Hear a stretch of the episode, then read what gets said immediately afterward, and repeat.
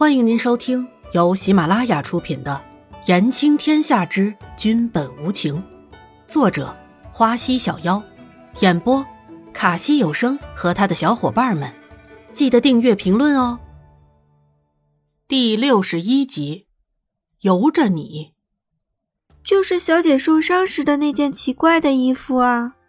玉儿看着伊嫣然迷茫的样子，就提醒着。玉儿可是不会忘记那件衣服的，那种衣服，玉儿也是第一次见呢。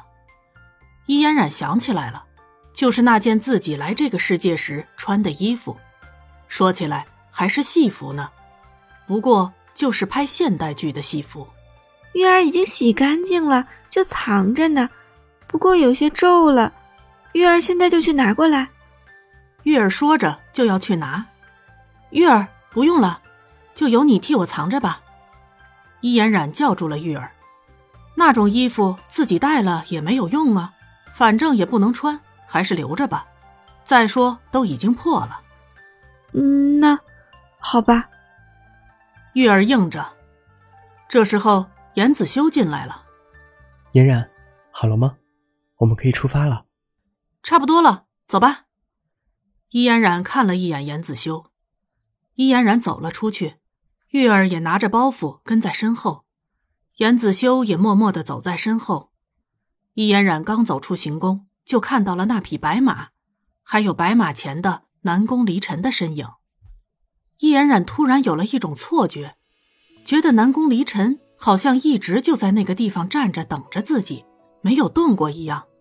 女人，我有这么好看吗？南宫离尘坏笑着看着盯着自己的伊嫣然。原来伊嫣然也有被自己吸引的时候啊。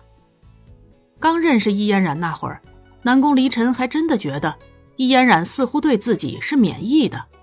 南宫离尘还怀疑过自己是不是变丑了呢。现在想想，觉得自己也很幼稚。伊嫣然这才反应过来，自己刚刚一直在看南宫离尘，顿时脸薄的他就红了脸，但嘴里还倔强的说。谁在看你啊？我是在看小宝。哦，是这样吗？南宫离尘笑了笑，觉得这样的易嫣然才像是一个正常的女人呢，至少也会脸红。小宝要和我们一起走吗？易嫣然边走边问。嗯。单音节完美的落幕，易嫣然看了看，只有两匹马，于是就问南宫离尘：“怎么只有两匹马呀？”嫣然。南宫说你不会骑马，所以就没有准备了。严子修来到了伊嫣然的身边，解释着：“这样啊，那严哥哥和我一起骑小宝吧。”伊嫣然擅自做着决定，也没去看南宫离尘，拉着严子修到小宝的面前：“严哥哥，小宝很乖的，我做过的，所以你就放心吧。快扶我上去。”伊嫣然对着严子修小声的说着，一副小女人的样子。严子修看着伊嫣然的样子，刚想说这是南宫离尘的马的时候，伊嫣然就抓着马鞍想要爬上去了。严子修怕伊嫣然会摔下来，就只好扶着他上马了。